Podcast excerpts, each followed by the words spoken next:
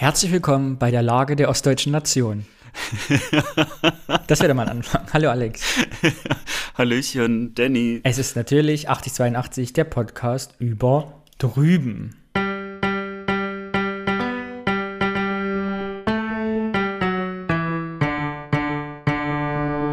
Es ist März 2021. Ich dachte, ich sage das mal dazu, falls in 100 Jahren jemand diesen Podcast hört und sich fragt, was war der Osten, was war der Westen. Es ist alles zusammengewachsen, Alex. Schön. Oder? Hervorragend. Und was ist das Motto dieses Podcasts? Ich wollte es noch einmal hören. Wir langweilen nicht. Ich vergesse jedes Mal, wie du das gesagt hast. Ich bin so schlecht im Zitieren. Ich muss mir auch mal alle Zitate aufschreiben und selbst dann zitiere ich falsch. Ja, wir werden einen 8082 Wikipedia gründen, wo alles aufgeführt ist. Das kannst du dann vorher mal durchlesen. Wo alles nochmal korrigiert wird. Aber wir wollen ja nicht langweilen. Genau, und deshalb steigen wir direkt ein mit dem Feedback. Unser Kollektiv hat uns wieder geantwortet und wer jetzt nicht vorkommt, muss warten auf die nächste Folge, denn wir haben so viele Rückmeldungen bekommen, dass wir dachten, wenn wir das alles jetzt in diese Folge packen, dann dauert das ewig und keiner hört mehr zu. Deshalb eine Auswahl, alles andere später. Ja, dann legen wir mal gleich los mit Horsti. Ich habe den Podcast gerade erst entdeckt und bin zufällig in der Episode über Musik gestrandet. Zum Thema Punk zwei kleine Fun Facts. Die wohl älteste noch bestehende Ostpunk-Band ist Dritte Wahl aus Rostock. Oh, das ist ja meine Heimat. Der Punk-Slogan lautete der Erzählung nach nicht wie anderenorts No Future, sondern Too Much Future. Analog zu dem, was die letzte Kommentatorin gesagt hatte. Man konnte zwischen fünf Berufen in seinem Ort wählen. Einheitsgehalt bis zur Rente und so weiter. Eine der größten Metalcore-Bands der Welt kommen aus Thüringen, Heaven Shall Burn, und sind mittlerweile Sponsor des Fußballvereins Karl Zeiss Jena. Zum Thema Onkels und Band, die rechts genannt werden, könnte man bestimmt Sendungen füllen. Ich glaube, es wurde schon jede deutsche Hardrock-Band vorgeworfen, recht zu sein oder etwaiges Pack auf ihren Konzerten zu haben, obwohl viele von ihnen als Punks angefangen haben. Wobei einige Argumente so schlagkräftig waren wie der Sänger rollt das R. Danke und macht weiter so. Danke, vielen Dank fürs Feedback. Also ich merke, ja, Dankeschön. diese Bandgeschichten, die müssen wir noch mal irgendwann aufgreifen, da müssen wir uns noch mal drum kümmern. Ja, vielleicht habe ich da auch noch eine Überraschung bald parat. Wir gründen eine Band. Nein. Die Ossis. Aber du hattest mal eine Band. Ich hatte mal So eine haben wir uns Band. übrigens kennengelernt. Stimmt. Es kam ja mal die Frage auf, wie wir uns kennengelernt haben. Als Du warst eine unser Band einziger hattest. Fan. Ich war sogar der erste Fan, was ja meistens ist, wenn nur ein Fan Vielleicht, wenn das hier gut läuft und wir die 1000 Hörer-Marke überspringen, werde ich das Foto veröffentlichen, was es von dir gibt, wie du ein Plakat hochhältst mit unserem Bandnamen drauf.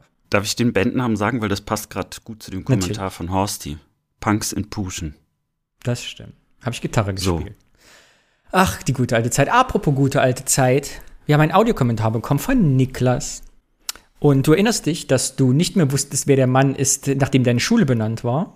Und der Niklas hat das einfach für dich recherchiert und erzählt dir jetzt alles über deine Schule. So, und dann jetzt ein paar Hot Facts zu Willy Bredel. Ähm, Willy Bredel war ein deutscher Schriftsteller und Präsident der Akademie der Künste der DDR.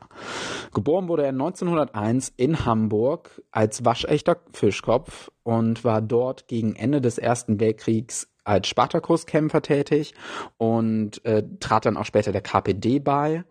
In der Weimarer Republik äh, war er später als Journalist tätig, wo er einmal aufgrund von Vorbereitung literarischen Hoch- und Landesverrats eine zweijährige Festungsstrafe absetzen musste, während äh, welcher er dann auch seinen ersten Roman schrieb.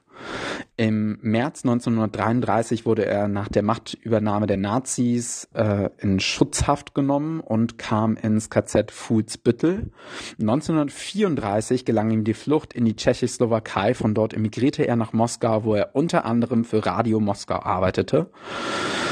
In London erschien sein Roman Die Prüfung, der erste international beachtete Roman über ein deutsches Konzentrationslager. 1936 und 1939 gab er mit Bertolt Brecht und Lien Feuchtwanger die literarische Zeitschrift Das Wort heraus. Als Kriegskommissar war er auch ähm, im Spanischen Bürgerkrieg tätig. Im Winter 1942 bzw. 1943 war er gemeinsam mit Walter Ulbricht und Erich Weinert an der Stalingrader Front, um die deutschen Soldaten von der Sinnlosigkeit der Fortsetzung des Krieges zu überzeugen. 1945 kehrte er mit der Untergrundgruppe so Botgar der Gruppe Ulbricht zurück nach Deutschland und arbeitete als hauptamtlicher politischer Instrukteur für das Zentralkomitee der KPD in Mecklenburg-Vorpommern. Da kommt dann wahrscheinlich die Verbindung zu deiner Schule, Alex.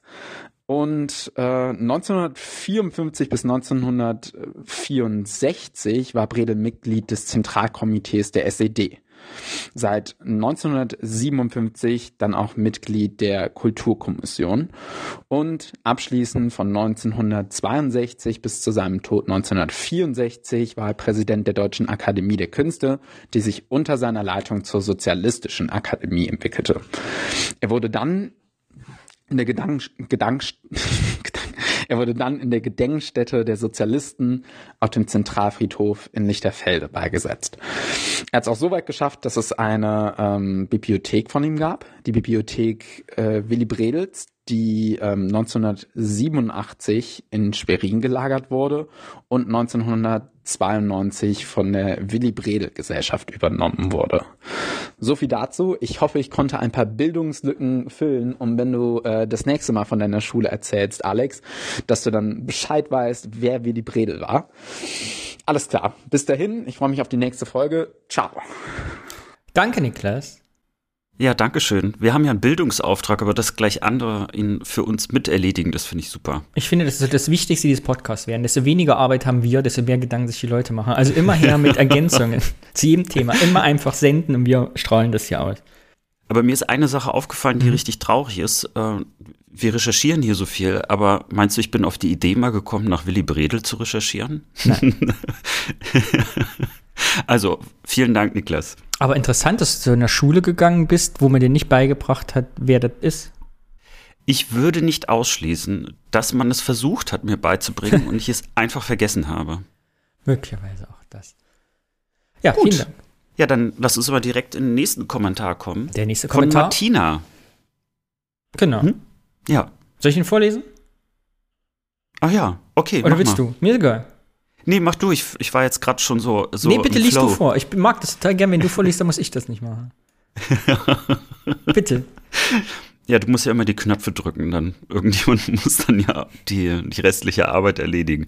Also, Martina. Lieber Danny, lieber Alex, herzlichen Glückwunsch zur zehnten Folge. Ihr wünscht euch in der aktuellen Folge mehr negative Kritik, also mehr Verbesserung, Ergänzung etc. Damit kann ich leider nicht dienen. Im Gegenteil, ich höre jede eurer Folgen ausgesprochen gerne. Ihr habt eine sehr angenehme Art über Ost und West, früher und heute zu sprechen, ohne dabei nostalgisch bzw. ostalgisch zu werden oder auch ins übertrieben kritische abzugleiten. Was mir besonders gut dabei gefällt, wie unheimlich authentisch und offen ihr dabei seid, was insofern gut funktioniert, als ihr einfach zwei sehr sympathische Typen seid. Boah, ich werde richtig rot, wenn ich das vorlese. Das ist die Frühlingssonne. Ähm, ja, aber ich, hm, ich habe die Vorhänge aber zugemacht, das kann es nicht sein. Es ist. Danke, Martina. Ich sage jetzt schon Danke, obwohl ich noch gar nicht zu Ende bin mit deinem Kommentar. Mich persönlich, 92 geboren, hat die Frage, wie zum Henker war das denn damals, als Deutschland nicht ein Deutschland war, immer schon interessiert. Eine richtige Antwort darauf konnte mir aber nie jemand richtig geben. Näher in Berührung mit dem Thema Osten und Westen kam ich dann erst vor neun Jahren, als ich mit meinem Freund zusammengekommen bin, der Ende 89 in Jena geboren ist. Obwohl wir eine recht ähnliche Sozialis Sozialisation hatten, zeigen sich doch immer wieder kleinere Unterschiede, die ich oft glaube, auf die Vergangenheit unserer Herkunftsgebiete zurückzuführen zu können. Die Kesslers Expeditionenstaffel auf drei Rädern von Bayern an die Ostsee war letztens wieder eine der Gelegenheiten, bei der wir über diese unterschiedlichen Hintergründe diskutiert haben. Aber ja, auch wir beide sind quasi Nachwendekinder und haben deswegen nicht sonderlich viel zum Thema beizutragen. In Klammern deswegen auch keine Sprachnachricht, dafür habe ich einfach nicht genug zu sagen. Nichtsdestotrotz hätte ich super gern einen Sticker. War das ernst gemeint? Wenn nicht, ignoriert meine Anfrage. ich habe mich in die Scheiße geritten. Das ist schon die zweite Sticker-Anfrage. ja. Naja, fehlen ja noch acht. Ich würde euch gerne äh, auch gerne meine Adresse dafür schicken, weiß aber nicht, wie ich euch eine E-Mail senden kann. Der Button dafür funktioniert irgendwie nicht. Aha, Alex, wer ist, wer ist für die Homepage zuständig? Bitte einmal aufzeigen. Die Homepage. Aus welchem Jahrzehnt kommst du denn? Sagt man nicht Homepage? ist es out? Das out. Das ist, ist das nicht mehr Urst? Sagt man das nicht mehr? Ur Urst.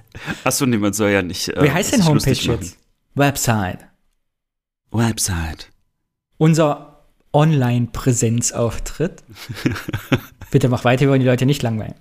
Genau.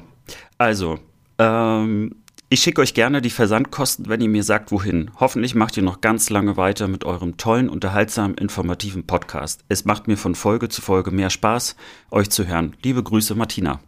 Danke, Martina. Dankeschön. Ich bin schon, ich bin selber übrigens auf die Sticker gespannt, Danny. Du okay, solltest also aufhören, Nummer drei. einfach so. Fehlen noch sieben. Ab zehn ja, Leute wollten wir sie machen. Wir sehen das bei drei. Ich bin noch ganz relaxed. Ja, ja, hör einfach auf, so spontane Sachen immer reinzuwerfen. ja. Ich auf den nächsten Kommentar freue ich mich ganz besonders, weil er zu unserer letzten richtigen Folge Bezug hat. Und es hat sich eine Mandy gemeldet. Und Mandy redet über sich. Hallo Danny. Hallo Alex. Ich habe jetzt letzte Woche und diese Woche eure gesamten Folgen nachgehört und es ist nicht nur einmal vorgekommen, dass mich die Leute blöd angeguckt haben, weil ich in meine FFP2-Maske gelacht habe. Also Kompliment erstmal dafür. Ähm, ich war jetzt schon öfter in Versuchung, ähm, schon mal irgendeinen Kommentar loszulassen, habe jetzt aber erst mir alles angehört und bin natürlich durch die letzte Folge jetzt richtig getriggert worden. Denn ich bin eine Barry Manilow Mandy. Tatsächlich. ähm, war wirklich so, dass meine Eltern das Lied ganz toll fanden. Ich bin 1983 geboren worden und ähm, es bestand damals die Wahl zwischen Mandy, wenn ich dunkle Haare habe zur Geburt, und, und da habe ich gleich noch einen Namen, um eure Liste zu vervollständigen, Sandy, wenn ich blond gewesen wäre, was wohl mit irgendeiner Musikerin zu tun hatte, die damals ganz groß war und meine Eltern ganz toll fanden. In der Schule bin ich übrigens mit einer einzigen Mandy äh, in die Grundschule gegangen. Später ist mir das ehrlich gesagt nicht mehr häufig begegnet. Ich bin relativ früh schon von Sachsen weg nach Berlin, habe da eigentlich die gleiche Erfahrung gemacht wie die eine Mandy vom Alex, dass ich da eigentlich überhaupt keine Vorteile erfahren habe. Wo ich es wirklich angefangen habe zu merken, ist tatsächlich erst seitdem ich in Bayern bin. Also hier ist es tatsächlich so, dass sehr viele Leute, die mich neu kennenlernen, sich einen Spaß draus machen, das Lied zu singen und dann natürlich es umso mehr abfeiern, wenn ich ihnen dann auch sage, ja, ihr habt recht, tatsächlich, ich bin danach benannt worden. Ähm, aber es nervt natürlich schon auf Dauer. Ich würde mal sagen, so die Spitze des Ganzen war dann, als mein direkter Arbeitskollege, mit dem ich gerade auch immer noch zusammenarbeite, mir dann irgendwann sagte, dass er, als er gehört hat, dass ich seine neue Kollegin werde und er mich dann gesehen hat, er erstmal sehr überrascht war, weil er wirklich tatsächlich davon ausging, dass ich doch blond sein müsste und ganz anders als das, was er jetzt von mir erlebt hat. Was auch immer das heißen will, ich will es mir nicht ausmalen. Ich kann übrigens äh, die Namensgeschichte noch um den Fakt erweitern, dass mein Bruder tatsächlich auch Mike heißt. Also wir waren immer Mandy und Mike. Es passte so schön als Alliteration zusammen. Aber er wurde mit IKE geschrieben, also kein AIK-Mike. Da wollten meine Eltern wohl doch irgendwie von der Norm abweichen. Keine Ahnung. Aber alle anderen Namen, die ihr genannt habt in der Liste, sind mir so in der Schule massenweise begegnet. Insofern kann ich das absolut unterschreiben, was ihr da gesagt habt. Ähm, ja, das wollte ich an dieser Stelle mal zum Besten geben. Wollte sagen, dass ich wie gesagt, eure Folgen unheimlich genossen habe, dass ich mich jetzt sehr auf die nächsten Folgen freue, jetzt dann halt in dem Intervall, wie sie erscheinen. Ich habe tatsächlich einiges gelernt, wie zum Beispiel, dass Sättigungsbeilage ein ostdeutsches Wort sein soll. Das war mir absolut nicht bewusst und nicht bekannt und ich war ziemlich schockiert darüber, muss ich zugeben. Also macht weiter so, lasst mich mehr über meine Heimat lernen. Ja, und ich wünsche euch was. Danke, Mandy. Ah, das war ein schöner Kommentar. Das war wirklich schön. Also ich muss auch sagen, äh, also die Rubrik, die Kollektivrubrik, ich weiß nicht, ist es schon offiziell, dass wir sie so nennen? Ja. Ist ja auch egal. Ich bin auf jeden Fall sehr glücklich über die Kollektivrubrik. Ähm, Ich finde vor allem, es spiegelt, wie Mannys Kommentar ja so schön, dass wir so fernab nicht liegen. Also wenn Mandy anruft und sagt, sie hat diese Erfahrung auch gemacht, von der wir gesprochen haben, dann können wir nicht so ins Blaue recherchiert haben. Da muss es ein bisschen wenigstens Hand und Fuß gehabt haben. Das erfüllt mich mit Würde und Stolz. Mich auch, weil ich das ja recherchieren musste. Ja, ich freue mich sehr und außerdem ist es so schön, einfach zu wissen, dass es euch wirklich da draußen gibt und wir nicht einfach nur ins leere Mikro sprechen. Alex, wie hättest du denn Ja. gehießen, wenn du blond geworden wärst? Ich glaube, ich war blond. also es ist Ab ach nee, warte. 5000 Hörerinnen und Hörern veröffentlichen wir uns das Foto, wie Alex in der Badewanne sitzt. Mit fünf oder so. Oh, es gibt äh, so einige Fotos von mir in der Badewanne. Äh, übrigens, das kann ich auch sagen, es gibt ein Foto, wo ich eine Westwerbung nachmache. Ich lasse nur CD und Wasser an meine Haut. Ja. Ich musste das so oft immer wieder erzählen. Ähm, ja, und wir haben eine Folge zu Westfernsehen. Also für Leute, die noch nicht so weit sind oder gerade erst hier reingesprungen sind.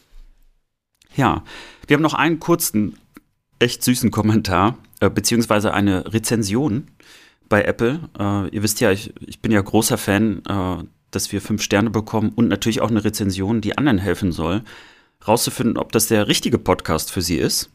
Äh, und weil ich äh, dran glaube, Danny ja nicht, dass das den Algorithmus positiv beeinflusst und wir irgendwann vielleicht auch mal mehr Leuten bekannt werden. Du bist Naja, so algorithmenabhängig. Ich möchte Hörerinnen und Hörer. Du willst nur Reichweite. Übrigens, äh, Also, wir haben immer ja, ja. wir gucken uns Statistiken an. Wir haben einen einzigen Hörer oder Hörerin in Norwegen. Bitte melde dich bei uns. Ja, das wäre richtig schön. Außer du sprichst nur Norwegisch, das, dann wird's schwierig. Ver versuch es bitte auf Deutsch. Wir wollen wissen, was sich nach Norwegen verschlagen hat. Vielen Dank. Also, äh, bester Undercover-Bier-Podcast ist die Überschrift. Spannendes Thema aus einer besonderen Perspektive. Die beiden ergänzen sich gut. Im Biersegment wird manchmal vergessen zu erwähnen, wie das Bier eigentlich schmeckt. Dafür entschädigen die Fakten und Geschichten zu den Orten. Fazit, hier wird niemand gelangweilt. Toll. Vielen Dank. Von wem ist der Kommentar? Steht das auch dabei? Dank. Steht natürlich wieder da, ähm, äh, Maxe Business. Ah ja. Auch gut. Schickt uns bitte Audiokommentare. Wir lieben euch dafür. Ja, und äh, falls ihr uns sucht, 8082.eu oder 8082 Podcast bei Twitter oder 8082 Podcast bei Instagram. Wir freuen uns. So, Du bist eine richtige Marketingmaschine. das habe ich doch von dir gelernt. so, aber was wollen wir nicht? Wir wollen die Leute nicht langweilen, Alex. Da hast du vollkommen richtig gesprochen. Und deshalb machen wir weiter mit der nächsten Rubrik. Und die heißt wie immer Das Wort. das Wort. Willst du erklären, worum es beim Wort geht? Ja, jemand äh, bringt ein Wort mit und äh, der andere weiß nichts davon. Und wir fangen dann an, äh, uns dazu zu erinnern, assoziieren, ohne Vorbereitung, so wie uns der Schnabel gewachsen ist. Und das Wort bringe ich diesmal mit, weil ich dran bin. Und ich habe mir ein sensationell spektakuläres Wort ausgedacht, mit dem jetzt jede Hörerin, jeder Hörer, der das hört, sofort Assoziationen hat aus seiner oder ihrer Jugend. Und das Wort heißt, willst du es hören, Alex? Bitte. Kiwi. oh, dazu habe ich wirklich sofort eine Erinnerung. Erzähl, komm. Okay, also, wann habe ich meine erste Kiwi gegessen? Ich hatte Also so gehofft, dass du was damit anfangen kannst. Ja, ich kann dir sogar sagen, äh, also wer, wer das mitgebracht hat, das war ein äh, Klassenkamerad von mir und auch Freund. Und das war ähm, auch, also das waren auch Freunde der Familie. Die wohnten gar nicht so weit weg von uns, in Lütten klein. Und äh, ich weiß gar nicht, wo die die Kiwi her hatten. Ich kann auch gar nicht mehr genau sagen, war das 89, 90, 91, aber so irgendwo in so diesen Dreh rum. Und Kiwis waren irgendwie so besonders, dass also natürlich nicht eine ganze Kiwi mitgebracht worden ist, sondern nur Scheiben. Wie hält man die denn frisch? Ähm, naja, die, die wohnten ja gleich in der Nähe. Nee, keine Ahnung, ich glaube, die haben die erst in der Küche natürlich in Scheiben zerschnitten. Und ähm, ja, und dann weiß ich noch, wie ich das erste Mal eine Kiwischeibe gegessen habe und ich fand die total furchtbar, weil dort Kerne drinne sind. Und ich dachte, wieso isst man was, wo Kerne drinne sind? Das habe ich schon bei Weintrauben nicht gemocht. Meine Oma hat damals auch die hat immer, äh, damit ich Weintrauben esse, hat sie auch immer die Weintraubenkerne immer rausgemacht. Das fand mein Vater, das war natürlich wundervoll und sehr lieb und ich habe natürlich dadurch viel mehr Weintrauben gegessen. Meine Mutter konnte ja die Weintrauben einfach so mit dem Kern essen. Das ist ja total eklig und die ganze Blausäure ist ja auch so gefährlich. Aber mein Vater fand das entsetzlich. Der hat meiner Oma gesagt, dass sie das auf gar keinen Fall machen darf, weil mich das ja total verwöhnen würde. Ja. Und deswegen, also Kerne in Obst ist überhaupt nicht mein Ding und ich fand irgendwie Kiwi überhaupt nicht lecker, aber es wurden immer mehr Kiwis und alle sprachen nur noch von Kiwis, als ob irgendwie so eine Kiwi-Marketing-Welle auf uns zukam. Und äh, ja, und dann habe ich irgendwann entdeckt, dass man Kiwis nicht in Scheiben isst, sondern dass man die wie so ein Ei auslöffelt. Das habe ich auch nie verstanden. Interessant, naja. genau deshalb habe ich das Wort nämlich mitgebracht, wegen zwei meiner Kiwi-Geschichten. Eine davon ist auch, dass es wieder ein Beispiel dafür ist mit verklärter Vergangenheit, weil ich mir selber nicht mehr sicher bin, gab es in der DDR Kiwis oder nicht. Ich bin mir relativ sicher, dass ich nach der Wende erst einen Kiwi gegessen habe, weiß es aber nicht mehr und konnte es auch nicht wirklich recherchieren innerhalb meiner Familie. Und ähnlich wie du hatte ich es auch. Ich habe irgendwann mal, also irgendwann lernt man ja, wie Kiwis geht und dass man die eben wie so ein Ei auslöffelt. Und später mal für so einen Obstsalat habe ich die einfach mit so einem Sparschäler geschält. Weißt du, kannst ja auch komplett schälen, dann Scheiben schneiden. Da habe ich mich aber irgendwie schmutzig gefühlt, weil ich den Eindruck hatte, als Jugendlicher, so isst man keine Kiwis. Also es war so ein Lehrstück von äh, Kulturschock. Ja, also wie so eine neue Kultur übereinkommt, erinnere ich mich. Ich fand ganz bemerkenswert bei den Kiwis auch, dass die diese komische haarige Schale hatten oder so. Ja, aber ich mochte Kiwis nicht und äh, zu der Zeit, glaube ich, hat meine Mutter sowieso mir immer Bananen gegeben. Dann muss es doch kurz nach der Wende gewesen sein, weil das Schlimme bei mir war, dass äh, dadurch, dass es ja Bananen auf einmal die ganze Zeit gab, also das Klischee ist ja nicht ganz Klischee, hat meine Mutter mir jeden Tag eine Banane mitgegeben und ich konnte irgendwann, ich habe das, hab das jahrelang mitgemacht. Ich habe auch irgendwann Bananen abgegeben äh, oder sie oder ich ich sage es wirklich, ich habe Bananen sogar weggeschmissen, damit meine Mutter denkt, dass ich eine Banane gegessen habe. Dann habe ich sie darum gebeten, wenigstens nur irgendwie eine halbe Banane reinzumachen, was dann dazu führte, dass natürlich die schon sofort so braun war, weil natürlich bei der Hälfte natürlich da der ganze Sauerstoff daran kam. Das fand ich noch ekliger. Weil es gibt für mich nichts Schlimmeres als eine Banane, die so, so bräunlich wird. Und dann habe ich irgendwann meine Mutter, ich habe mich dann quasi geoutet und gesagt, Mutti, ich möchte keine Bananen mehr. Und sie so, ja, sie denn, ich glaube, sie musste erstmal überlegen, was sie mir dann Gesundes in die Brotdose mit reinbringt. Und es war wirklich so, ich konnte jahrelang äh, keine Bananen mehr sehen, geschweige denn den Geruch von Bananen ertragen. Also ich habe wirklich die Grenze erreicht, was Bananen anging, inklusive sogar sowas wie Bananenmilch oder so. Ich habe gehofft, dass wir von der Kiwi auf die Banane und auf das soziokulturelle Problem kommen. Dass es so schnell geht, hätte ich nicht vermutet. Ich wollte dich eigentlich langfristig mit der Geschichte darauf hinführen. Also alle meine Folgengeschichten zur Kiwi sind eigentlich obsolet. Denn ich halte es, anekdotisch von mir selber aus meiner Erfahrung, für möglich, dass vor der Wende Geborene wie wir nahezu alle Bananenhasser geworden sind oder zumindest ein sehr ambivalentes Verhältnis zur Banane haben. Ich möchte es gerne überprüfen. Liebe Hörerinnen, liebe Hörer, wie steht ihr zu Bananen, wenn ihr auch jetzt zwischen 30, 40 bis 70 seid? Also diese Generation, wo es auf einmal Bananenüberfluss gab und wir das Gefühl hatten, wir Ossis, wir müssen jetzt Bananen essen. Das wollten wir schließlich. Dafür sind wir auf die Straße gegangen, oder sagte man uns zumindest. Also, wie ist das bei euch? Wie ist euer Verhältnis zur Banane? Ich möchte das wissen. Weil mir geht's auch so, ich hasse Bananen mittlerweile. Also ich esse eine Banane im Jahr vielleicht. Und ich habe früher, was ich zu Schulzeiten Bananen weggeschmissen habe, weil alle mal Bananen, Bananen, Bananen. Ich konnte es aber nicht mehr sehen. Allein dieser was muffige, schweflige, süßliche Geruch von Bananen. Da muss ich mich sehr dran gewöhnen. Das Schlimmste Bananenmilch, Bananenweizen. Ich ekelhaft. Ich habe, oh. ich, das habe ich im Osten kannte ich das nicht, habe ich erst hier in Köln im Westen kennengelernt. Leute, die Bier mit Bananensaft mischen. Es ist das widerwärtigste. Hast du sowas schon mal erlebt? Natürlich habe ich, ich habe das Bananenweizen ist eine Pervertierung des Biergenusses. Ich, ich finde es auch ganz schlimm. Aber ich meine, es gibt ja noch eine Steigerung ne, durch Corona. Apropos, ne, wir feiern Jubiläum jetzt, einjähriges. wir, wir wollen nicht darüber wirklich, reden, über was anderes. Das stimmt, ja. Aber ich wollte trotzdem noch Ja. erwähnen, dass es fast jetzt einjähriges Homeoffice-Jubiläum für mich ist.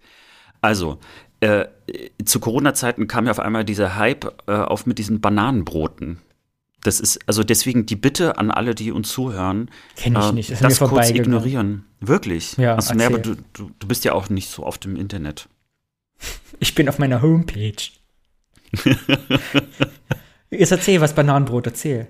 Ne, das ist ein Brot, das ähm, mit oder aus Bananen gemacht wird. Und das hilft gegen Corona oder was? Oder warum wurde das jetzt mal? der- Nee, ich, ich, ich glaube, dass ähm, also die Leute wollten ja irgendwie backen und was machen und äh, der Vorteil eben bei Bananenbrot ist, dass man nicht frische Bananen nimmt, sondern also je brauner und, und, und äh, flüssiger sie sind, äh, deswegen soll man die auch, äh, glaube ich, einfrieren. Das habe ich mal bei so einer Netflix-Doku gesehen. Äh, desto schmackhafter wird das, weil dann der Geschmack sehr intensiv wird und dann wird das praktisch in den Teig reingearbeitet. Ja. Aber ich sehe schon, Bananenbrot ist einfach nicht dein Ding. Meins übrigens auch nicht, weil dann hätte ich erstmal meinen Backofen putzen müssen. Darauf hatte ich auch keine Lust. Du musst deinen Backofen sauber machen, damit du Sachen darin backen kannst. Es muss sehr schlimm Ja. in diesem Jahr Ja, eigentlich- Homeoffice passiert sein. Nee, das war auch schon vorher so. Das ist eigentlich eine gute Ablage für meine Pfannen, die ich nie benutze. Wir langweilen die Leute und deshalb wollte ich kurz auf das Kiwi-Thema zurückkommen. Es gibt eine Geschichte innerhalb meiner Familie. Aus welchem Teil der Familie jetzt das kommt, möchte ich hier nicht erzählen, weil es könnte sein, dass es noch lebende Menschen unangenehm ist. Und ich bin mir auch gar nicht sicher, ob das, weil ich kenne die Geschichte, da war ich vielleicht sieben oder acht. Es kann sein, dass es eine urbane Legende ist, dass das alles nie passiert ist, aber es gibt die Geschichte, dass innerhalb meiner Familie Kiwis einen großen Familienstreit ausgelöst hat. Weil nämlich, du weißt ja, früher durften ja ältere Bürgerinnen und Bürger, Rentner in den Westen fahren und Sachen mit nach Hause bringen. Und Teile meiner Familie stellten dann fest, dass sie belogen worden sind, weil Kiwis gar nicht so teuer sind, wie immer behauptet wurde. Und man hätte viel mehr Kiwis mit in den Osten bringen können. Dass es alles eine Ausrede war. Und jetzt ist die Geschichte ja ganz lustig, aber ich kenne es eben von anderen Familien auch, dass, und ich glaube, es, ich weiß nicht, wie das bei euch in Familien, liebe Hörerinnen, liebe Hörer, solche Sachen wirklich zu Familienfäden führen konnten.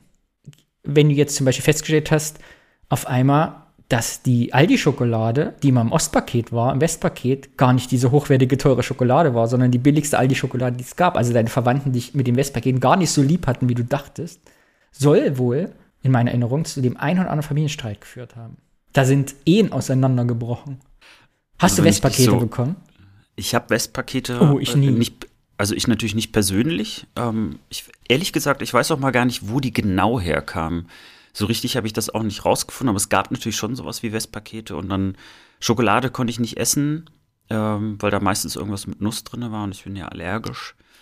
Äh, und ansonsten so Überraschungsei war natürlich so das Typische, worüber wir ja auch schon mal gesprochen hatten. Also nicht nur im Intershop gekauft, sondern auch mit dem Westpaket bekommen. Und Kaffee war natürlich ganz beliebt. So Jakobskrönung war immer so der Klassiker. Hat sich auch durchgezogen bei meinen Eltern, auch nach der Wende. Die haben immer Jakobskrönung getrunken und gesagt, das ist der Beste. Ich habe nie Westpakete bekommen. Meine Familie hat sich mit ihren Westverwandten schon vor der Wende zerstritten, wahrscheinlich. ja, ach guck, meinst du, meine These, da könnte was dran sein, dass sich äh, Familien zerstritten haben nach der Wende wegen den Westpaketen?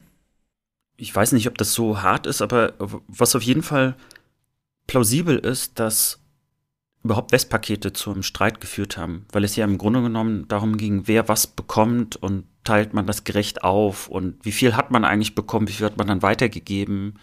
Es war ja schon so, naja, ich, ich, ich glaube, da hörte die Solidarität vielleicht auch mal kurz auf.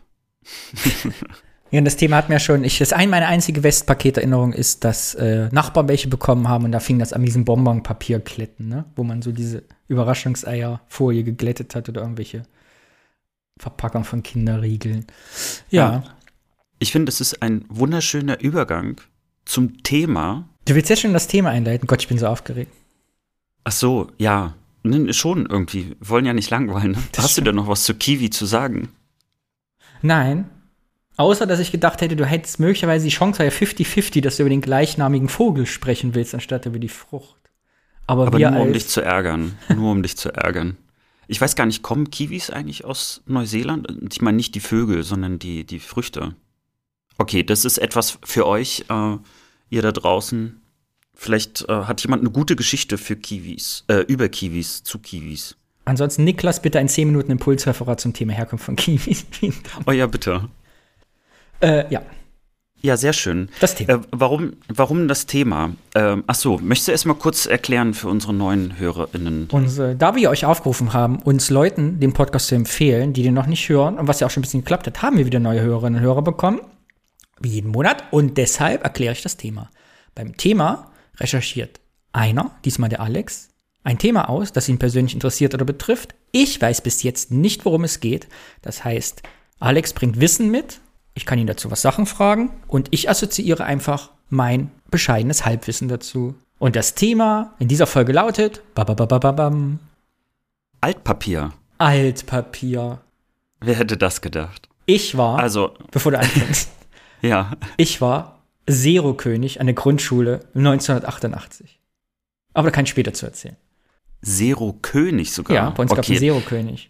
Na, ist doch schon mal schön, dass du zu dem Thema auch was erzählen kannst. Natürlich hat es was mit Zero zu tun. Ich habe mir gedacht, weißt du, nach über zehn Folgen fragen sich vielleicht einige, äh, die jetzt nicht unbedingt aus dem Osten kommen, was zum Teufel ist Zero? Weil wir haben ja in unserem Einleitungstext äh, auch über Zero gesprochen. Ich fand, es war jetzt auch mal Zeit, darüber zu sprechen.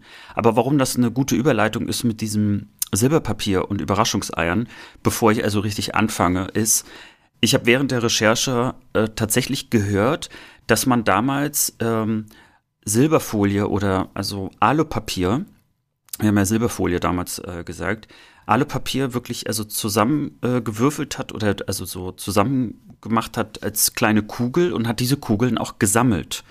Und äh, es es gibt tatsächlich im Internet, man muss schon ziemlich tief graben, dass es auch diese Urban Legend gibt. Das heißt, ich bin auf eine Urban Legend reingefallen, dass man das gesammelt hat. Ja, genau. Und äh, weil ich, das hatten wir in meiner Folge. Und äh, dass man angeblich das gesammelt hat für irgendwelche Rollstühle. So. Äh, Das gab's wohl im, äh, in der BRD, gab's das wohl mit äh, äh, Folie von Zigarettenpapier. Weil irgendwann auch mal so ein, ja, ja, aber wobei die Legende teilweise auf wahren Geschichten fußte, also dass ja irgendwelche Firmen äh, zum Gewinnspiel aufgerufen haben und solche Geschichten. Ja. Mehr weiß ich aber immer noch nicht. Also ich, ich weiß ehrlich gesagt trotzdem nicht, warum wir ähm, diese Silberkugeln dort gesammelt hatten. Aber ein, eine Vermutung ist, dass es was mit Zero zu tun hat. dass man also es tatsächlich einfach auch abgegeben hat. So, ihr Lieben, was ist denn jetzt Zero? Also erstmal äh, gibt es seit den 60ern und Zero steht für die Abkürzung Sekundär-Rohstofferfassung. Und im Grunde genommen war das ein ziemlich interessantes System, äh, das in den 60ern aufgebaut worden ist. Nämlich es gab Annahmestellen, und zwar nicht eine große Menge. Und diese Annahmestellen haben dann Sachen angenommen wie Altpapier, äh, Alttextilien, Flaschen, Glas, Sprayflaschen, Thermoplaster. Man hat dafür Geld bekommen. So, man hat also im Prinzip schon mal erstmal vorsortiert und es nicht einfach weggeschmissen, sondern man hat es in so eine Annahmestelle gebracht. In dieser Annahmestelle ist das auch nochmal vorsortiert worden. Das heißt, dort haben Menschen gearbeitet, die dann das alles nochmal so, so fein säuberlich ähm, alles getrennt haben. Und das ist dann äh, in die Wiederverwertung gegeben worden. Oder wie man heute auch sagt, Recycling. Das heißt also, man hat ganz, ganz viele dieser Sachen äh, ins System wieder zurückgegeben. Deswegen auch Sekundär-Rohstofferfassung. Warum hat man das gemacht? Äh, ganz einfach, äh, die DDR hatte nicht sehr viele Rohstoffe. Das liegt jetzt erstmal schon daran, dass, also aus geografischen Gründen. Und Rohstoffe auf dem Weltmarkt sind natürlich teuer und man brauchte dafür auch Devisen. Und deswegen hat die DDR sehr, sehr viel ähm, äh, dran gearbeitet, äh, so ein doch ziemlich effizientes System aufzubauen, äh, sozusagen Altes äh, wieder in den Kreislauf reinzubringen. Und interessant fand ich, wie viel hat man dann so Geld bekommen? Ich konnte mich da gar nicht mehr so richtig dran erinnern. Hast, Danny, hast du noch so im Kopf, was man zum Beispiel für so für Glas bekommen hat oder Papier Äh, oder ich, so? ich weiß es nicht. Ich weiß nur, dass es sehr wenig war. Ich weiß, dass ich als Kind ganz viele Zeitungsstapel zu Zero gebracht habe mit meinem Papa. So, weißt du, so mit, mit, Mhm. mit äh, Kordel drum. Und ich als Kind schon dachte, es ist aber wenig Geld. Da muss man ganz schön viel Papier für sammeln. Mehr weiß ich nicht. Aber in meiner Erinnerung ist auch, also vor allen Dingen, dass ich mit meinem Vater also äh, Altpapier weggebracht habe. Ich kann mich auch erinnern, dass es noch so ähm, in den ersten Jahren so mit Jungpionieren das auch gab, dass wir äh, wirklich noch bei älteren Menschen also vorbeigegangen sind und geklingelt haben, gefragt haben, ob die Altpapier haben, also um das zu sammeln. Das äh, gab's, wurde wohl, also zu DDR-Zeiten noch viel, viel mehr gemacht. Ähm, wir waren ja quasi schon so die, die ähm, Ausläufer. Aber daran kann ich mich auch noch ganz gut dran erinnern. Aber nicht so an andere Sachen. Ich kann mich auch noch erinnern, wo die Zero-Stelle bei uns war. Das weiß ich auch noch. Würde ich heute noch wiederfinden. Und an das Maskottchen kann ich mich natürlich erinnern. Ja. Und wie heißt das Maskottchen? Wie hieß es? Das weiß ich nicht mehr. Lili, Aber weißt du noch, wie, wie, es aussieht? Ja, ein Elefant, ne? Ja, das ist ein rosafarbener Elefant. Ja. Emmy. Aber du warst schon mit einem Y ganz gut. Der Zero-Elefant hat mich schwul gemacht. ja, ich habe natürlich zu Emmy auch recherchiert, weil ich glaube, einige Leute, äh, die mit uns sozusagen aufgewachsen sind im Osten, kennen Emmy auch, weil das war das Maskottchen äh, dieser Firma und wurde 1983 beauftragt. Es gab nämlich vorher auch schon so eine Art, so ein Rumpelmännchen. es war auch, ja, es war also so, genauso hässlich, wie, wie es auch alt war. Und man hatte damals äh, die Zeitschrift Frösi, die Redaktion beauftragt, ähm, ein Maskottchen zu malen. Äh, Frösi steht ja für fröhlich sein und singen. Vielleicht werde ich auch mal was dazu erzählen. Das war nämlich eine Zeitschrift, die ich äh, auch regelmäßig gelesen habe. Ja, aber der Grund, äh, warum man überhaupt also ein Maskottchen brauchte, war, man hat festgestellt, dass vor allen Dingen äh, äh, Kinder und Jugendliche, aber vor allen Dingen Kinder ähm, sehr wichtig für Zero waren. Äh, weil die haben nämlich, die waren immer sehr motiviert, äh, eben vor allen Dingen so Altpapier, Glas und so weiter da wegzubringen. Und dann haben sie gemerkt, dass das äh, nicht mehr so gut funktionierte, weil der Sozialismus äh, und für den Sozialismus Altpapier zusammen wohl nicht mehr so die äh, Motivation steigerte. Äh, und deswegen hat man im ja, im Endeffekt eine Aufklärungskampagne mit Werbung kombiniert, wenn man das so will. Und Emmy tauchte eben in Comicserien in Frösi auf, also war nicht nur ein Maskottchen, sondern äh, äh, war sozusagen auch ähm, ja, ein Comicstrip.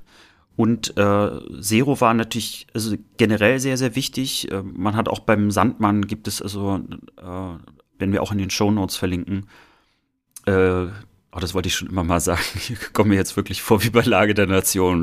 Wir haben das in den Shownotes verlinkt. Aber bei Sandmann gab es zum Beispiel dann auch so, ne, bloß nichts wegschmeißen, äh, zu Zero bringen. Ja, und äh, der Zeichner, der hieß äh, Horst Ahlesch, der ist letztes Jahr leider verstorben mit 94. Und äh, ich fand eigentlich ganz süß, also was ist aus ihm eigentlich geworden, äh, äh, praktisch nach der Wende. Und äh, er hat weiter auch gezeichnet und unter anderem hat er den Maulwurf Willi für ähm, die Hellersdorfer Wohnungsbaugesellschaft gemacht. Äh, also ich sage jetzt mal so, er hat häufig also ähnliche Aufträge letztlich erfüllt wie bei Emmy. Äh, aber mein Favorit ist ganz klar, jetzt halte ich fest, Teddy Boletti. Das Maskottchen der Krilletta. Nee, aber es ist äh, trotzdem für eine Firma, die, ähm, die Essen äh, macht. Mhm. Das ist eine Berliner Firma, äh, die, oh, ich kann meine eigene Schrift nicht mehr lesen. Bären, irgendwas mit Bären. Die Buletti. Ja, auf jeden Fall machen die so Schulspeisungen mhm. und so. Toll. Ja, kleiner Ausflug praktisch zu dem Maskottchen. Ja, und ich habe ja dich gefragt, wie viel, wie viel Geld hat man eigentlich bekommen? Also ich habe ein paar Beispiele mitgebracht. Wenn du so Bücher, so einen Stapel Bücher abgegeben hast, dann hast du 20 Pfennige dafür bekommen. Aber mehr Geld hat man bekommen für Schulhefte. Alte Schulhefte, 50 Pfennige. Und mal so ein bisschen zum Vergleich, äh, was hat man überhaupt dafür gekriegt? Ähm, ein Brötchen, 5 Pfennig hat damals das gekostet. Und wenn du eine Cola, eine Club-Cola kaufen wolltest, 42 Pfennige. Also man konnte im Prinzip, wenn man so einen Stapel Schulhefte abgegeben hat, konnte man sich davon eine Club-Cola kaufen. Das so mal als Motivation. Ich weiß nicht, ob es mich motiviert hätte, aber ja. So, aber nun, warum habe ich dieses Thema auch ausgewählt? Weil ich glaube, dass es eine verpasste Chance für Gesamtdeutschland war. Also nicht nur ich, sondern also die Recherchen bestätigen das, weil ich, weil ich es so wollte. Ich habe mir die Wahrheit, die Wahrheit konstruiert, wie man das immer so schön macht. Und äh, kannst du dir vorstellen, warum das eine verpasste Chance ist? Ich würde sagen, es hängt mit dem dualen System und dem gelben Sack zusammen. Richtig? Also man hatte ein System, was man gekillt hat und hat aufwendig das duale System wieder neu geschaffen und dann war aber schon alles kaputt und man musste von vorne anfangen. Im Grunde ist das äh, der Kern der Geschichte, vielleicht mit ein paar anderen Fakten, aber die verpasste Chance ist, dass, um mal sozusagen das Zitat äh, ähm, zu bringen, ähm, weil man eine Untersuchung 1990 gemacht hat, das hat die Susanne Hartart gemacht. Sie, sie sollte untersuchen, wie das Zero-System in der DDR funktionierte und äh, wie effizient das ist und ob es sich möglicherweise auch für die gesamte Bundesrepublik eignet. Und äh, das Zitat, das man also häufiger in anderen Formen auch mal wieder liest, Zero war wesentlich, also hatte einen wesentlich höheren Rückführungsgrad als in der alten BRD Recycling war. Mit anderen Worten, also das Recycling-System des Ostens hat einfach besser funktioniert. Ähm, es wird häufig immer wieder betont, nicht weil die DDR ein Vorbild für äh, Umwelt und Nachhaltigkeit war, sondern natürlich, dass es aus ökonomischen Gründen war. Übrigens auch im Bundestag kann man so einige kleine Anfragen äh, seitens der äh, Grünen Fraktion auch immer wieder zu diesen Themen äh, lesen und da wird dann betont, dass die DDR ja aus rein ökonomischen Gründen das gemacht hat. Ich muss zugeben, ich habe ein bisschen geschmunzelt, weil ja sonst häufig immer gesagt wird, dass ja in der DDR, also dass der Staat ja äh, zusammengebrochen ist, weil er ja nicht so ökonomisch effizient war und musste dann irgendwie schmunzeln, dass die Begründung der Bundesregierung so nach dem Motto ist, ja, also das ist ja nicht, weil die so umweltfreundlich sind, sondern das war nur so effizient, weil sie ökonomisch gedacht haben. Was ja total faszinierend ist, jetzt überlegungstechnisch, jetzt mit Green New Deal und so, dass ja heute ökologische Faktoren auch wieder wirtschaftliche Faktoren werden. So ist es. Ja. Also was man erstmal sagen kann, ist, man hört es schon raus, äh, Zero in der Form gibt es nicht mehr. so, äh, Zero hat noch mal so, so zwei, äh, äh ich sag jetzt mal, zwei Nachfolgegeschichten gehabt. Also man hat es einmal versucht natürlich zu privatisieren.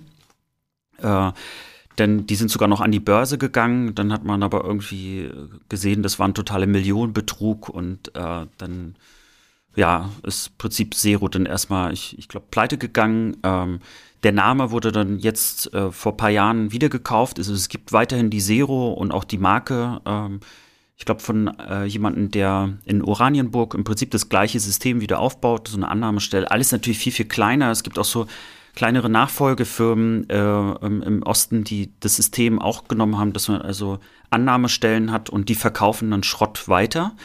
Äh, es ist auch lukrativ, das muss man auch dazu sagen, aber es war kurz nach der Wende nicht mehr lukrativ.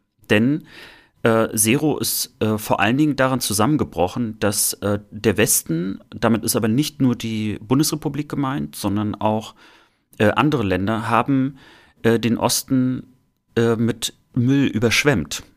Und dadurch hat sich das nicht mehr gelohnt, dieses System. Also das System ist praktisch also zusammengebrochen, weil so viel Müll ähm, rüberkam, dass ähm, im, im Prinzip der zum Nulltarif kam. Also dass man zum Beispiel äh, Bruchglas äh, oder, oder Plastik oder wie auch immer wiederverwerten konnte und es so gut wie nichts gekostet hat, weil es gab einfach viel zu viel Müll. Und äh, dadurch ist dieses ganze System von ich kaufe dir Altpapier oder was auch immer ab und verkaufe es dann weiter, ähm, hat sich einfach nicht mehr gelohnt. Also dieser ganze Kreislauf ist zusammengebrochen.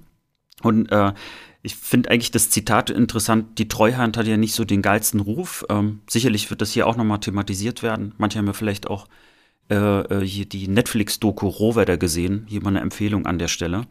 Äh, der Sprecher der Treuhand, äh, Wolf äh, Schöde oder Schröde, er sagte damals, ein geniales System, das unter dem Kapitalismus zusammenbricht. Das hat er damals gesagt. Ja, aber was war jetzt eigentlich genial an diesem System? Kurzer Hintergrund, den ich nochmal spannend fand.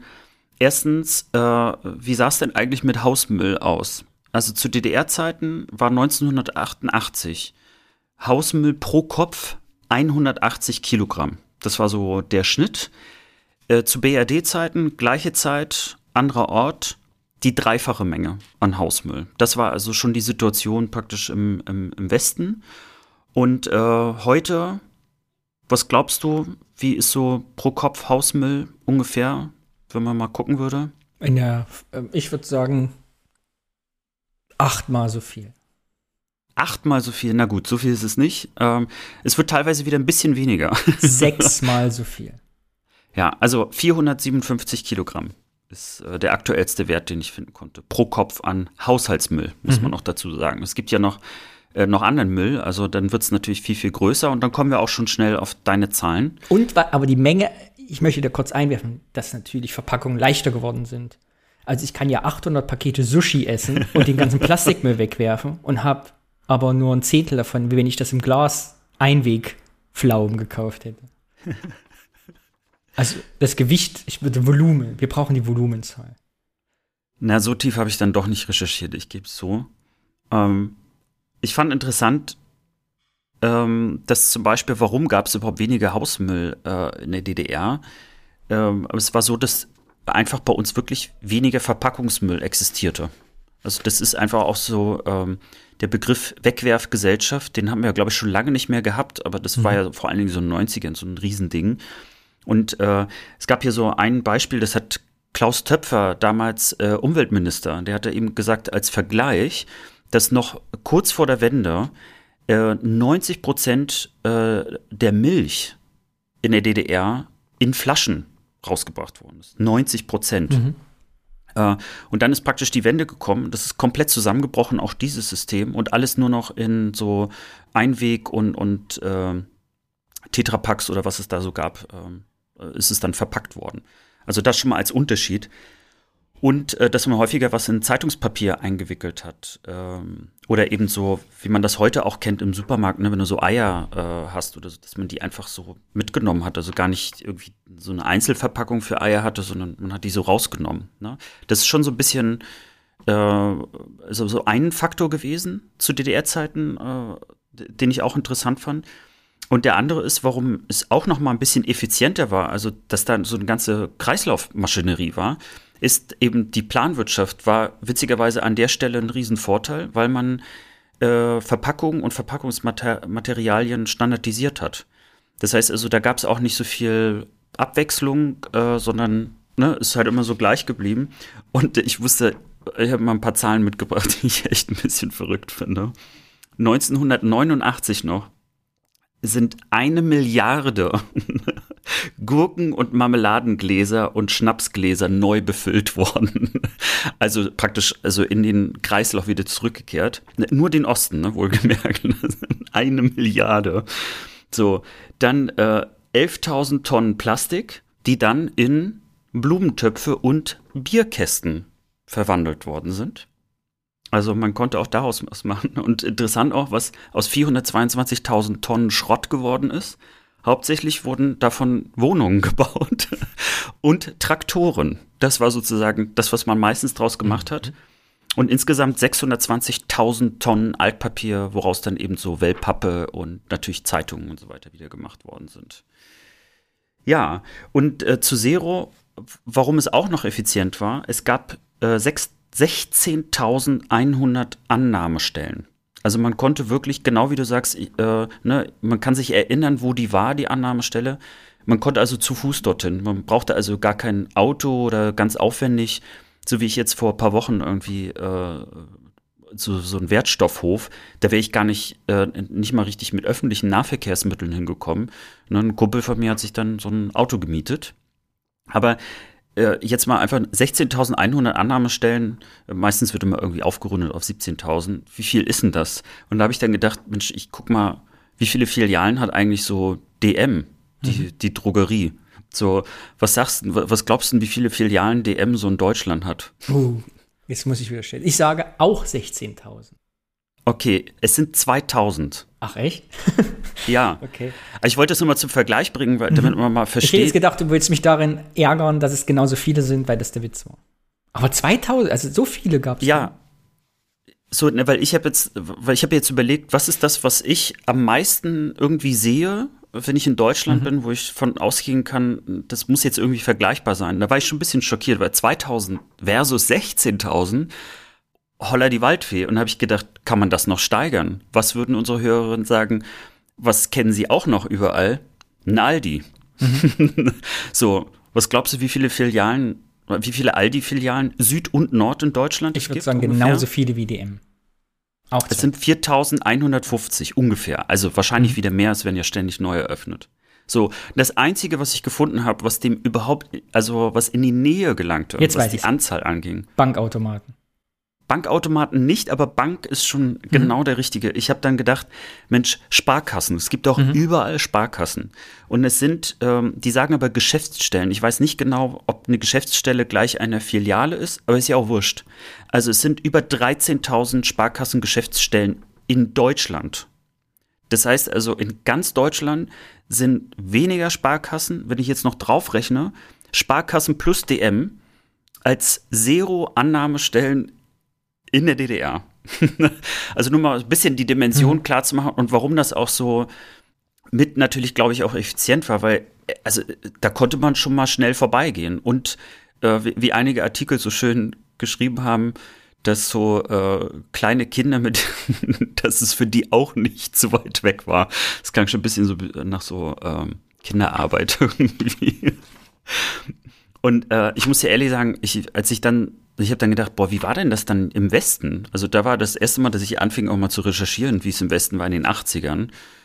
Und ganz ehrlich, wenn man sich da die Artikel durchliest, das fühlt sich so an wie bei SimCity. Ich habe ja ich früher immer ganz viel SimCity gespielt und äh, und dann irgendwann, wenn die Stadt total erfolgreich war, dann ist, dann ist immer der Müll explodiert und dann äh, waren immer so die Straßen voller Müll.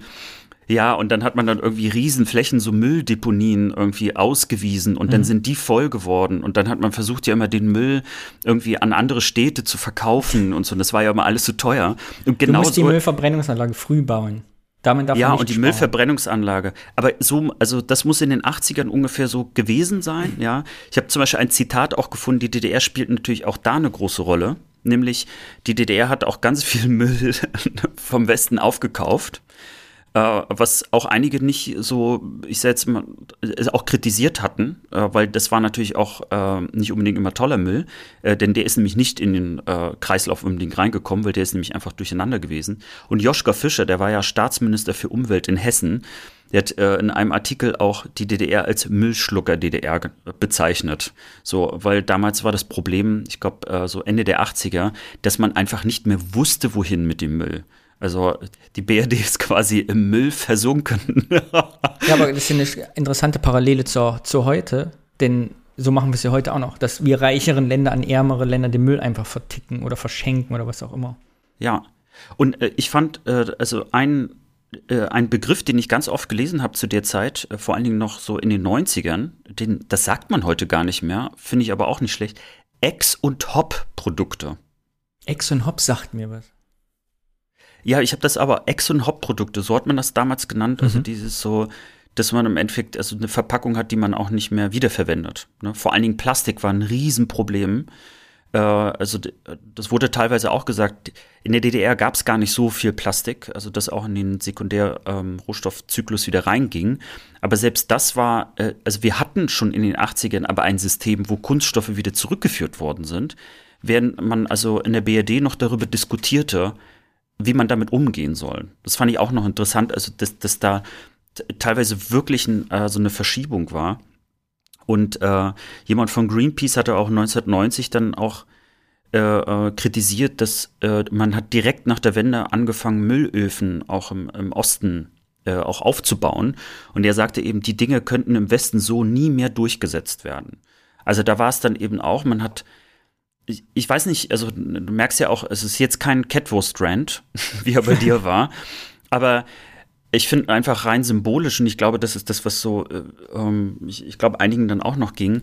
Weißt du, so, äh, wir waren gut genug für den Müll aus dem Westen. Das ist mir irgendwie dann so hängen geblieben. Ich habe dann auch aufgehört, ein bisschen zu recherchieren, weil ähm, ich habe dann so gedacht, komm, das äh, bringt ja auch jetzt nichts, sich da zu ärgern. Aber es war schon, es, es war eine verpasste Chance, das kann man auch so sagen. Ähm, Klaus Töpfer, damals auch Umweltminister, hatte tatsächlich auch die Idee, äh, das Zero-System also für die gesamte Bundesrepublik auch aufzubauen. Ähm, aber ist dann äh, gescheitert, weil das Zero-System nach der Wende und nach der Währungsunion so schnell, also äh, äh, praktisch den Bach runterging, dass also von dem System nicht mehr viel übrig blieb. Und äh, jetzt haben wir über die Annahmestellen gesprochen, aber äh, da hingen auch äh, Arbeitsplätze dran, nämlich 29.000 Leute haben für Zero damals auch gearbeitet. Ne? War so, so ein Misch aus Leuten, die das äh, privatwirtschaftlich betrieben haben, welche, die das nebenberuflich gemacht haben äh, und, so, und dann zum Beispiel an den Sammelpunkten und so gearbeitet haben. Und die haben eben dort auch dieses Vorsortieren, war eben ein ganz wichtiger Teil, weil das hat, äh, äh das war sozusagen ein wichtiger Aspekt, dadurch, dass, also, wenn das ins Recycling kam, dann wusste man schon, okay, das ist auch dann wirklich Altpapier oder das sind die Kronkorken, weil die nämlich auch alle abgedreht worden sind oder so. Ach, das ist ja aber krass. Dann hat ja quasi, waren die Zero-Stellen ja alle sehr, sehr klein. Also bei 16.000 Stellen und nicht mal 30.000 Angestellten waren das sozusagen so kleine Mini-Annahmestellen. Das waren eigentlich Mini-Annahmestellen, wo natürlich trotzdem einiges reinpasste, ne? Und äh, ich erinnere mich auch noch, die, die klein, ich erinnere mich noch ein bisschen an den Geruch, weil das war natürlich so Altpapier ne, und vor allen Dingen so Alttextilien, die haben ja auch immer so, so einen leicht muffigen Geruch. Das ist noch voll bei mir in Erinnerung. Und vor allen Dingen, äh, also es gab je nach Annahmestellen auch so andere Sachen, die noch angenommen worden sind, so Altöl und solche Geschichten. Und äh, ich erinnere mich auch daran, dass das also einfach so, so ein Mix aus ganz, ganz vielen, so auch metallischen Gerüchen und so weiter war. Ne? Aber es war wirklich ein, ein ziemlich engmaschiges, großes System, wo einfach sehr, sehr viele auch dran beteiligt waren und äh, das sehr effizient letztlich dann auch aufgebaut worden ist. Ist und, wahrscheinlich. Äh, Entschuldigung. Nee, Sache. Ist wahrscheinlich für viele No-Brainer, die sich mit dem Thema beschäftigen, aber ich, für mich ist das relativ neu jetzt, die Geschichte eben, wenn du mir das erzählst. Und ich finde es total spannend, wie wir jetzt in 30 Jahren von, ah, wenn du Müll sammelst, machst du es nur wegen Mangelwirtschaft, hingekommen sind zu Müll sammeln, ergibt wieder Sinn. Und wünschenswert wäre es jetzt eben, die Recyclingquote, die in Deutschland ja sehr mies ist, trotz des dualen Systems, auf ein höheres Niveau zu bringen, einfach um unseren Lebensstandard halten zu können und nachhaltig zu wirtschaften. Also wie Nachhaltigkeit als Argument Mangelwirtschaft ersetzt hat. Sehr faszinierend. Und man, man, muss ja dazu sagen, Deutschland gilt ja schon, also auch das Klischee, das wir mit uns tragen, als Recycling-Nation. Mhm. Ne? Also wir, wir recyceln ja mehr als andere, ne? das duale System. Je, jeder Mensch, glaube ich, in Deutschland weiß, was eine blaue Tonne ist oder eine gelbe Tonne. Ähm, ja, und ja, und da kommen wir nämlich genau auch zu dem Punkt ja heute. Was ist denn da los? Ich wollte jetzt auch gar nicht über das duale System mhm. und grüner Punkt, wie das kam. Das interessiert ja jetzt auch gar nicht so im Detail. Das ist aber das System, das sich durchgesetzt hat. Aber es gibt in Leipzig seit einiger Zeit, ähm, dass bei Kindergärten und Schulen Kinder Altpapier sammeln und die zu einer Annahmestelle bringen. Und äh, das hat dazu geführt, dass äh, der Stadt mittlerweile über 250.000 Euro Einnahmen entgehen, mhm. weil äh, die Stadtentsorgung, äh, die, der entgeht praktisch das Papier in den blauen Tonnen. Mhm. Und äh, die bezahlen dafür, dass die also diesen Müll bekommen und die geben den ja auch also weiter anscheinend und verkaufen den. So, und weil jetzt also immer mehr äh, Papier fehlt, ist sozusagen, äh, hat die Stadt 250.000 Euro weniger bekommen. Aber an wen verkaufen die Kinder das denn? Denn das ist so äh, praktisch so eine Zero-Annahmestelle, die bloß mhm. nicht Zero ah, ja, heißt. Okay. Und, ähm, also ein Konkurrenzmarkt. Im Prinzip ja. Mhm. So, aber daran merkt man auch, also äh, das eben, deswegen heißt es auch System, weil ganz viele versuchen irgendwie ein Stück weit davon abzuhängen und sobald du sozusagen einen Baustein rausnimmst, äh, bricht irgendwie alles ganz schnell zusammen. Ne? So, und ähm, also in Leipzig sagt man, hey, wir haben gar kein Problem damit, weil wir finden es total schön, wenn Kinder rangeführt werden, äh, wie wichtig äh, sozusagen äh, Recycling ist und dass das wieder zurückgeführt wird. Und äh, ist eigentlich ganz süß, weil wenn man bei MDR dann auch äh, die kleine Reportage dazu sieht, dann sind dort eben so Eltern, meistens in unserem Alter, die sagen, die finden das total toll, haben wir doch früher auch gemacht. und so schließt sich der Kreis nach über 30 Jahren. So, das war mein Thema Altpapier. Sehr interessant. Folgengeschichte trug sich zu. Ich war sechs Jahre alt. Ich erzähle jetzt, wie ich Zero-König geworden bin. Und es gab ja in der Schule immer so Sammeltage wohl. Ich erinnere mich da selber nur sehr schwammig dran. Ich kenne die Geschichte eigentlich nur, weil sie meinem Vater immer wieder erzählt. Am liebsten dreimal die Woche. Meine Schwester war da gerade geboren, hat Babynahrung gekriegt wir hatten halt, wir waren auch nicht die ordentlichsten, muss man sagen, als Familie. Also sehr viel angehäufte Gläschen und sehr viel angehäufte Zeitung. Jetzt trug es sich zu. Ihr wart eine Zero-Annahmestelle und du weißt es gar nicht. eine private Zero-Annahmestelle. Jedenfalls war in der Schule wieder so ein Sammeltag, wo ähnlich wie heute Leipzig die Kinder ja symbolisch immer Sachen mitbringen. Hier mal vier, fünf Gläschen, mal eine Stapel Zeitung, was halt Grundschulkinder tragen können. Mein Vater hat sich gedacht, aha, eh zu viele Sachen da. Wahrscheinlich war der Zero-Annahmestelle die Person, die die 16.000 Filialen betreut hat, gerade krank. Hat Schild umgedreht, keine Ahnung. Wir haben also eine ganze Trabi-Wagenladung voller Zeitungen und Babygläschen in die Schule gefahren. Meine Grundschullehrerin machte große Augen, weil sie überhaupt nicht wusste, was mache ich, weil es war wohl so, dass die Grundschullehrerin sammelte das halt und brachte es dann selber zur Zero-Stelle. Was mit den Unmengen, die wir da hingefahren haben, überhaupt nicht möglich war. Alle waren also verzweifelt. Die ganze Schule war voller Gläschen und Zeitungen von meiner Familie. Und so bin ich Zero-König geworden, weil ich das meiste abgegeben habe. Und während halt andere Kinder um die drei Kilogramm Zeitung abgebracht haben, habe ich, glaube ich, 2,4 Tonnen an diesem Tag da gelassen.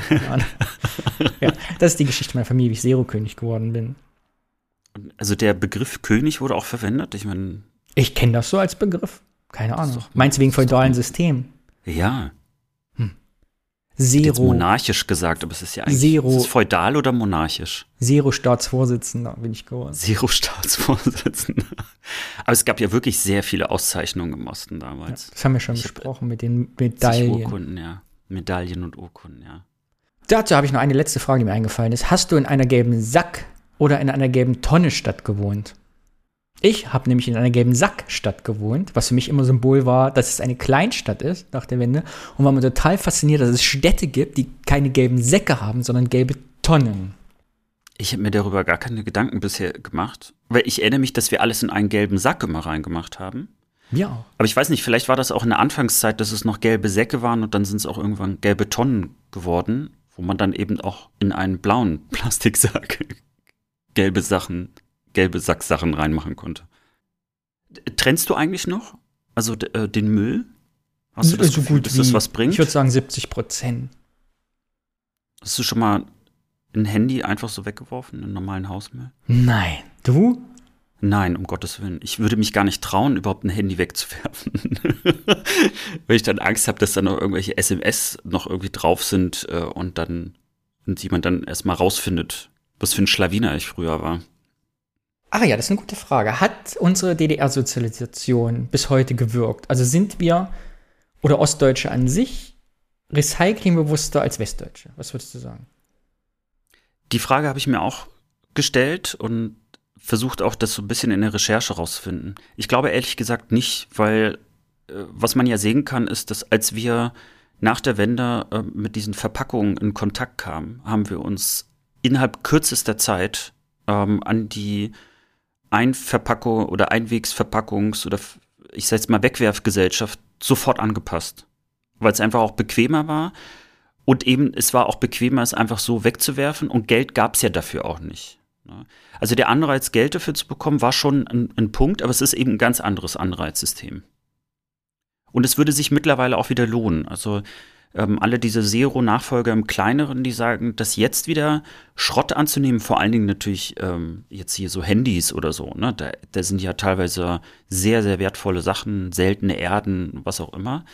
Also es hätte schon eine Chance, auch wieder, ich sag jetzt mal, in Teilen wieder aufgebaut zu werden. In Berlin gibt es auch Pilotprojekte, ähm, in diese Richtung wieder zu gehen.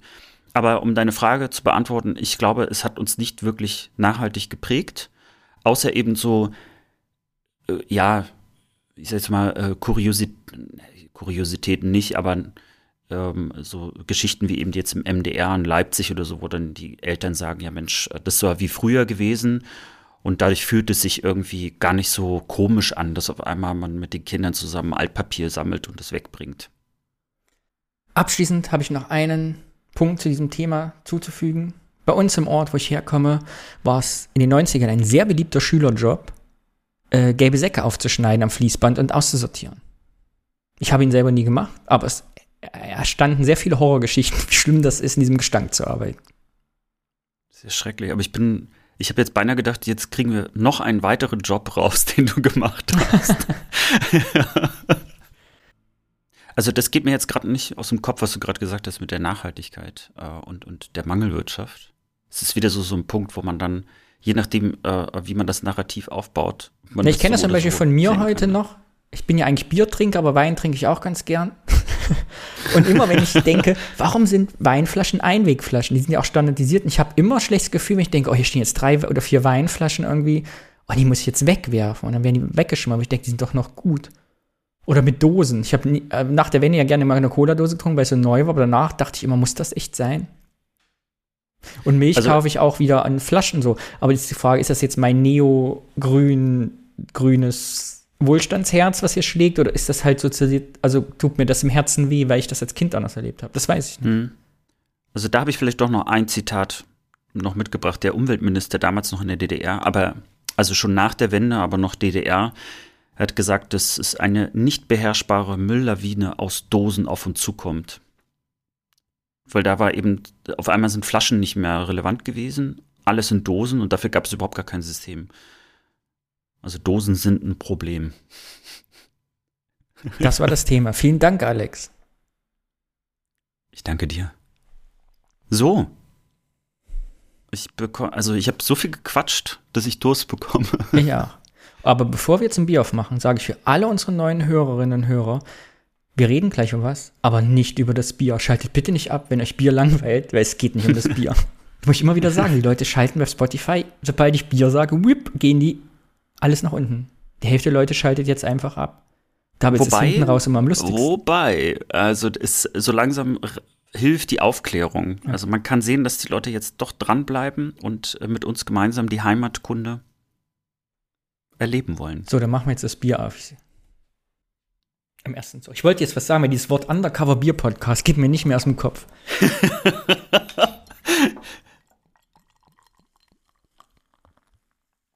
ja, helle goldgelbe Farbe, schöner Schaum. Nicht- Nicht mehr so gut, wenn es im Glas ist. Jetzt glauben alle, dass, dass wir sie doch verarscht haben äh, und es doch eigentlich um das Bier geht. Ich bin wirklich gespannt, wo es her. Hier, steht nicht mal eine Stadt, glaube ich. Doch. drin, ne?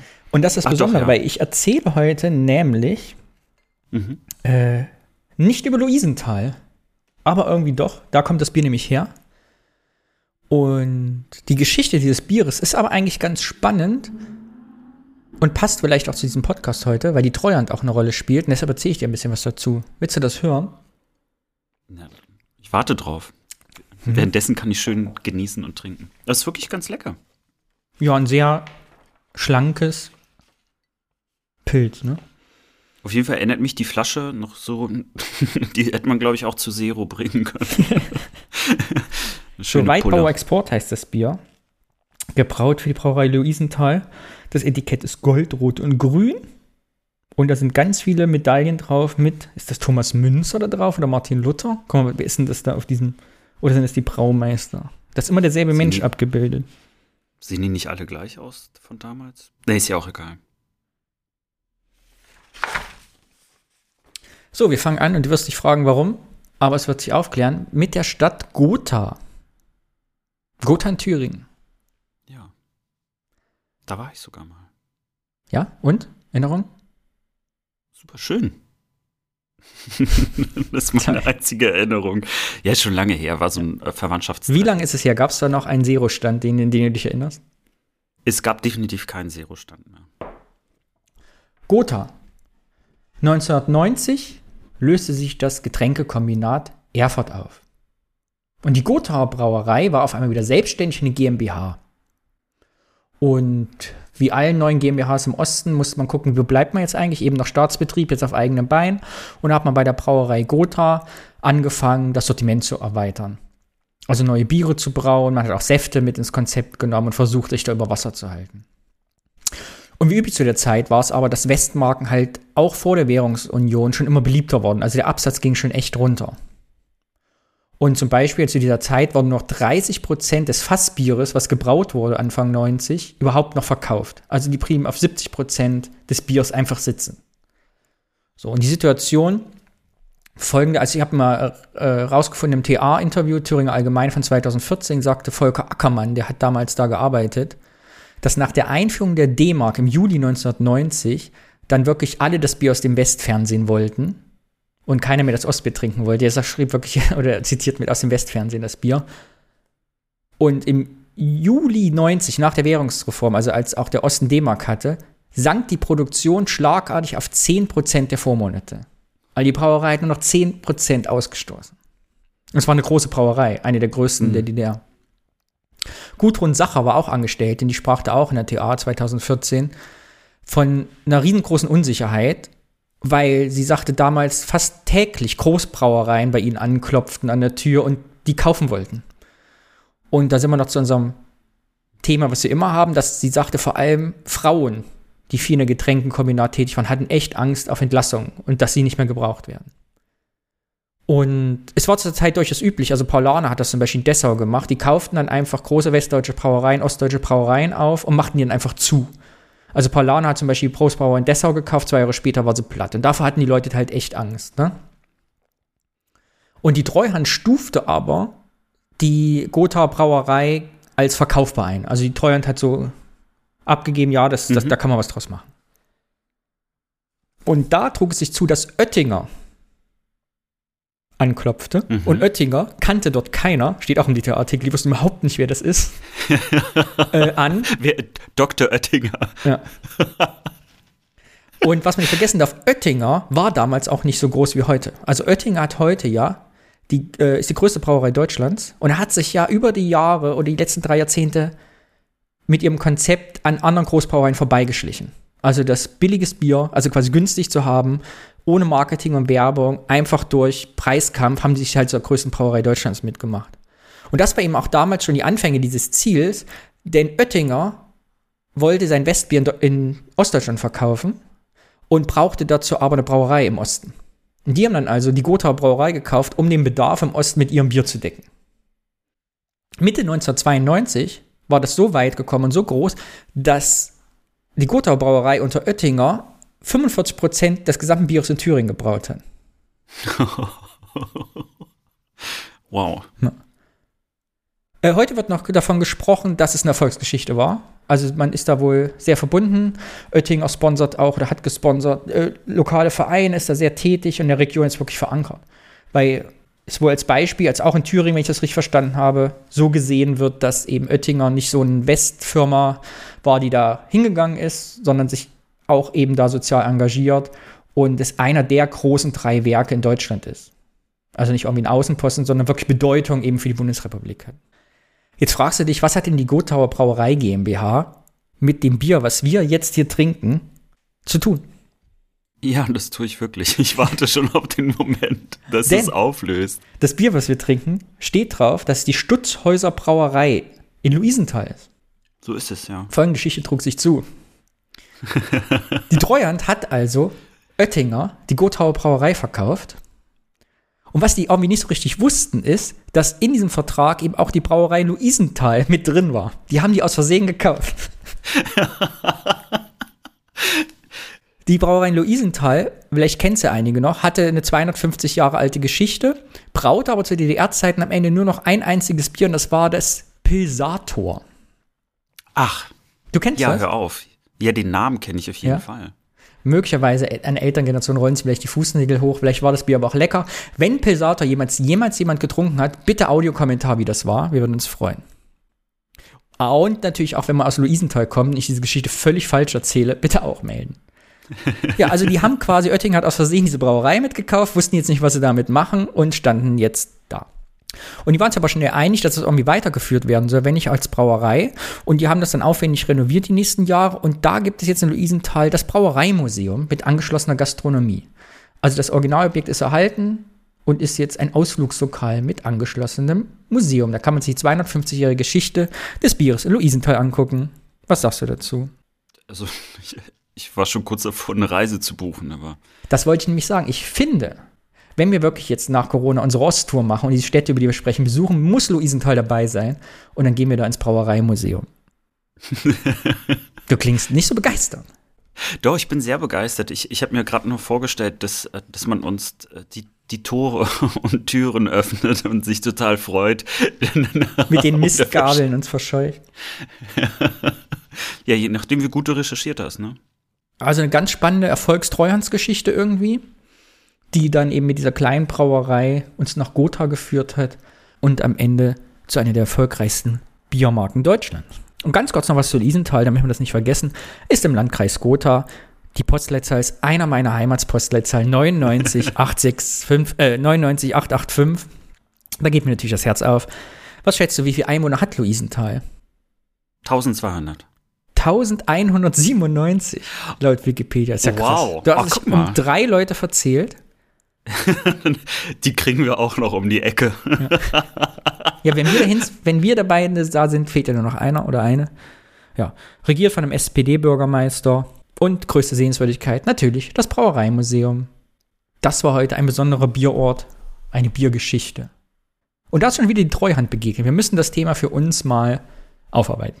Weil ich Das glaube, bei dir mit dem. Hafen, weil ich weiß, ich komme ja aus einer Kali-Bergbauregion, bei uns hat die Treuhand eine sehr große Rolle gespielt. Und ich glaube, bei euch im Norden ja auch, ne? Ja, ja vor allen Dingen äh, das ganze Thema Werften, das ist natürlich so das Riesending. Ich glaube auch, also die ersten 20 Jahre äh, waren eigentlich Werften immer das Thema. Welche Werft äh, an wen geht, weil ja MacPom ja aus mehreren Werften besteht. Wismar, Rostock, Stralsund. Und äh, das ist heute auch noch ein Thema, weil das sind eigentlich so die größten Arbeitgeber. Ich glaube, da kann man was zu sagen. Aber heute nicht. Alex, zum Abschluss eine persönliche Frage. Ja. Was war in letzter Zeit das Sinnloseste, was du dir am Lockdown im Internet bestellt hast? Ich wollte, das ist fast ein bisschen peinlich, aber passt zur heutigen Folge. Ich habe mir Müllsäcke bestellt. Und zwar welche, die so nach Zitrone riechen. So, und was ich aber nicht gesehen habe im Text, also so wie bei Oettinger, ich habe nicht eine Rolle bekommen. Ich habe ich habe 14 Rollen bekommen. Ich bin jetzt Zu je 100 Stück, oder? Nee, aber ich glaube 35 Stück oder so pro Rolle. Also ich bin auf jeden Fall versorgt. Ähm, falls du brauchst, ich, ich, ich teile sehr gerne Müllsäcke. Alex, und damit bist du zu deiner eigenen Zero-Station geworden. Auf Wiedersehen. Schissing.